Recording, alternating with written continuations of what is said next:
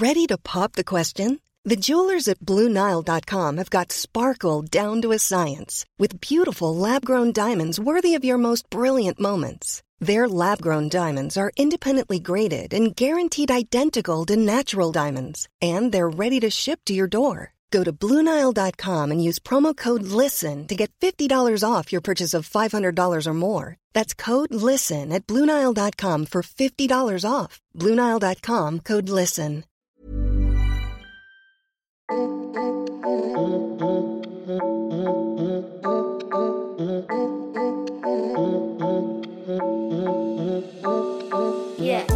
M'as-tu vu Le podcast de cette personne-là qui n'est pas personne. Avant de rentrer dans le vif du sujet, voici un abécédaire du social pour comprendre ce dont on parle. Une lettre, un concept. Installez-vous bien, socialisons. H comme hospitalisation. Hospitalisation, ça paraît très vague comme ça, très vaste aussi, mais c'est aussi l'occasion pour moi de parler de quelque chose de plus important, de plus personnel aussi, qui est la santé mentale, et précisément de la santé mentale des aidants, et des travailleurs sociaux en particulier. Il y a beaucoup de contenu sur la santé mentale, et de plus en plus maintenant, et heureusement, parce que c'est quelque chose qui a été souvent mis de côté, et notamment par euh, le travail social, en se disant que la psychiatrie n'était pas forcément l'affaire des travailleurs sociaux, hormis si ce sont des enfants qui sont concernés. On trouve beaucoup de travailleurs sociaux dans la pédopsychiatrie, or dans la psychiatrie adulte, beaucoup moins. Il y a plusieurs raisons à ça, c'est que les adultes, quand ils sont en psychiatrie, sont souvent en phase de crise, et c'est compliqué pour un travailleur social de faire des projets et de mettre en place ces projets quand une personne est en crise. That's the way it is. Donc les travailleurs sociaux vont être beaucoup plus présents en soins de post-cure ou bien dans des hôpitaux de jour où les personnes auront dépassé cette crise pour rentrer dans une projection de leur avenir. Alors que pour les enfants et pour les adolescents, ça rentre plus dans une notion de prise en charge éducative d'un handicap, d'un trouble. Mais de tout ça, j'ai l'impression qu'il y aurait plus la possibilité d'en parler avec d'autres lettres ou bien sur d'autres épisodes.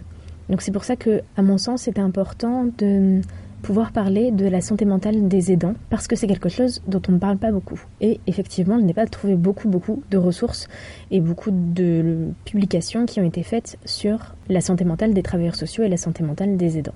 Pourquoi est-ce que j'ai décidé d'en parler? C'est aussi parce que donc on en parle très peu, mais il y a aussi cette espèce de culture dans notre métier de se blinder. Et c'est quelque chose que on m'a répété beaucoup dans ma formation, c'est il va falloir se blinder. Mais en même temps, rester humain. Alors ça veut dire quoi? Ça veut dire qu'il faut ne pas pleurer avec les personnes, ne pas être triste, ne pas ressentir d'émotions? This bullshit! This all bullshit! Ou alors ce sont des émotions qui doivent être mises en scène dans quelque chose d'un accompagnement, d'une écoute, une sorte d'écoute active où l'accompagnant va faire preuve d'empathie et non pas de compassion. La différence entre l'empathie et la compassion, c'est que la compassion, ça va être le fait de partager la souffrance de quelqu'un alors que l'empathie, ça va être de prendre du recul sur la souffrance de la personne, de ne pas se l'intégrer à soi, mais d'essayer de comprendre les mécanismes de cette souffrance. Et vraiment, il y a quelque chose qui m'a beaucoup intrigué, c'est ce concept de se blinder tout en restant humain, de ne pas recevoir les émotions directement pour soi, mais en même temps de les traiter et de faire avec ces émotions. Et de là, il était important pour moi de pouvoir parler de l'épuisement professionnel, du burn-out et de ce qu'on appelle aussi le trauma vicariant. Qu'est-ce que le traumatisme vicariant ou ce qu'on appelle aussi l'usure par compassion?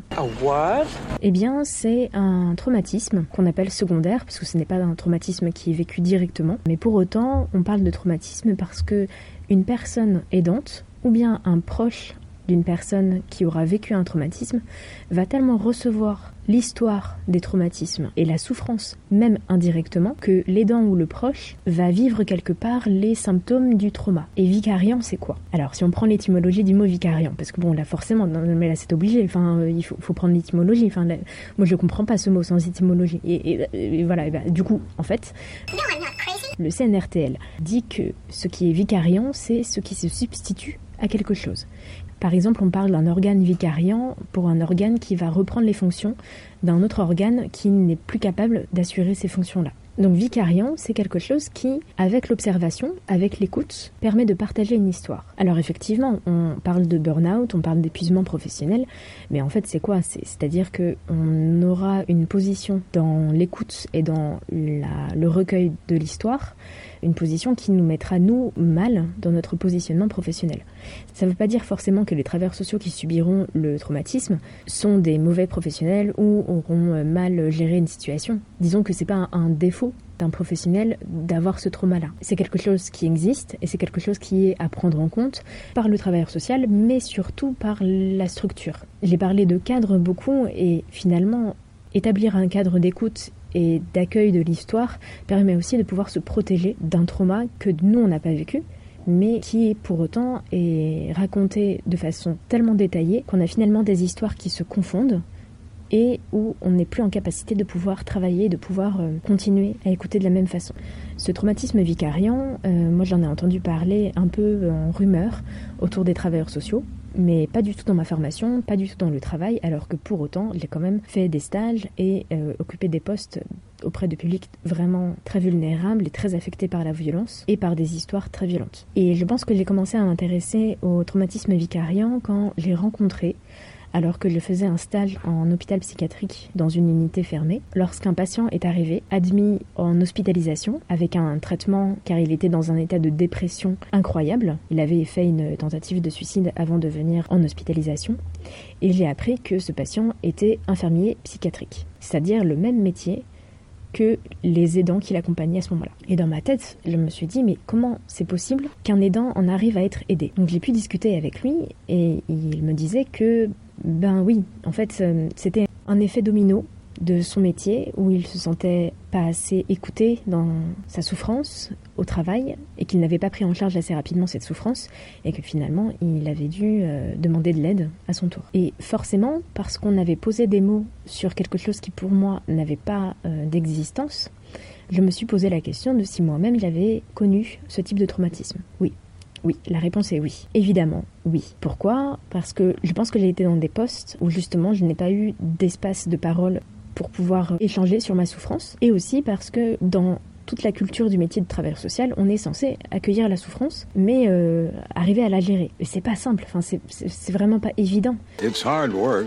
Si bien que un jour, quand j'étais en insertion, une jeune femme vient me voir en me disant qu'elle avait besoin de moi pour l'accompagner au commissariat. En fait, euh, la veille au soir, elle avait été euh, violée par un homme dans la rue. Donc elle avait besoin de moi pour la soutenir émotionnellement, pour la soutenir aussi au niveau administratif parce qu'elle ne comprenait pas forcément quelle démarche était à faire pour porter plainte. Et donc je me souviens de l'avoir accompagnée au commissariat le plus proche et que ça ait duré 7 heures en tout de dépôt de plainte, de passer d'un commissariat à un autre, de revenir sur les lieux du crime, de prendre des photos. Enfin, c'était tellement éprouvant pour elle et tellement beaucoup d'un coup. Eh bien, c'est quelque chose qui, moi, a énormément fait écho à mes combats, à mon histoire personnelle. Eh bien, ces sept heures passées à déposer plainte pour viol m'ont mis dans un état de trauma secondaire, encore une fois, parce que je n'ai pas vécu l'expérience directement, mais je me suis rendu compte que les jours d'après, je n'ai pas été capable de pouvoir travailler correctement.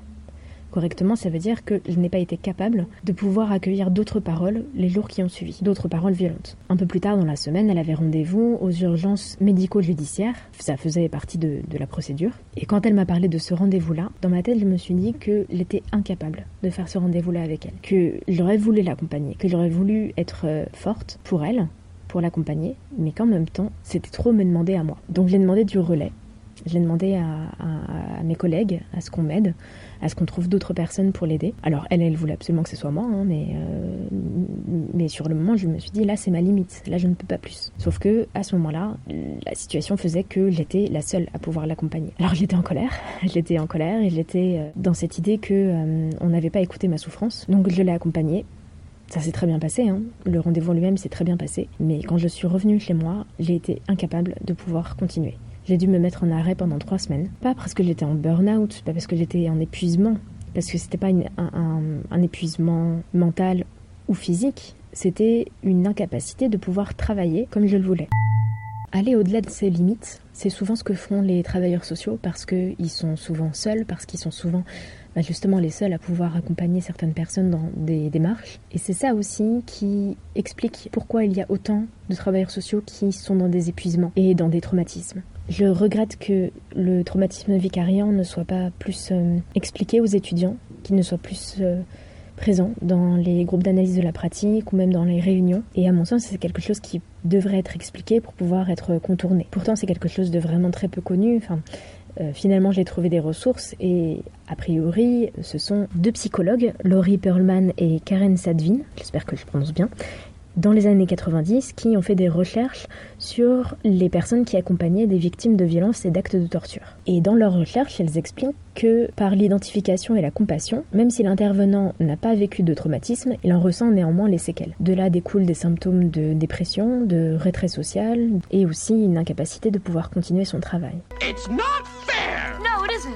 Alors maintenant, comment est-ce qu'on évite le trauma vicariant? Eh bien, à mon sens, par le relais, quand c'est possible, par une prise en compte de la structure, c'est-à-dire de la direction des violences et de la nécessité pour les travailleurs sociaux d'avoir ce relais, mais aussi, en plus de ce relais, un temps de réflexion institutionnelle donc une sorte de supervision et analyse des pratiques qui permet de prendre du recul sur nos pratiques. Encore une fois, ce ne sont pas nos pratiques qui sont remises en question dans le traumatisme vicariant, sont la façon dont elles sont pensées en amont. C'est difficile hein, de se rendre compte quand on y est de la limite qu'on atteint ou qu'on est en train d'atteindre. Mais ça, on peut s'en rendre compte en en parlant avec quelqu'un d'autre. Moi, c'est typiquement mes proches qui m'ont dit quand j'étais euh, au bout de mes limites que j'y étais. Enfin, vraiment, sur le moment, je me suis juste dit que j'étais incapable, que euh, je devais me rendre coupable de ne pas pouvoir accompagner cette jeune femme et que du coup, bon, bah, j'étais une mauvaise professionnelle. Mais non, non, on n'est pas mauvais professionnel quand on explique nos limites. On n'est pas mauvais professionnel quand une histoire nous touche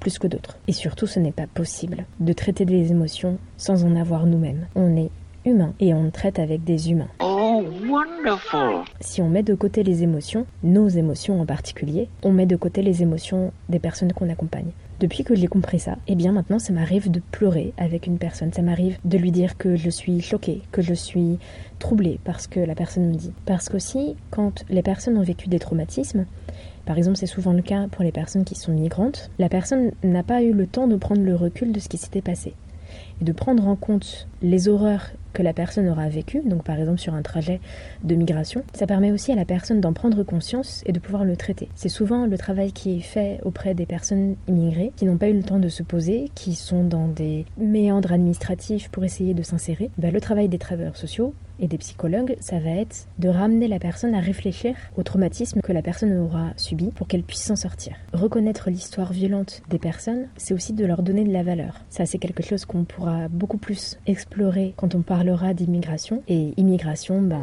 c'est la prochaine lettre. Merci d'avoir écouté cet épisode de M'as-tu vu, le podcast de cette personne-là qui n'est pas personne. Je suis Alice Sévin, créatrice de ce podcast. Retrouvez-moi sur ma page Insta, podcast. À très vite.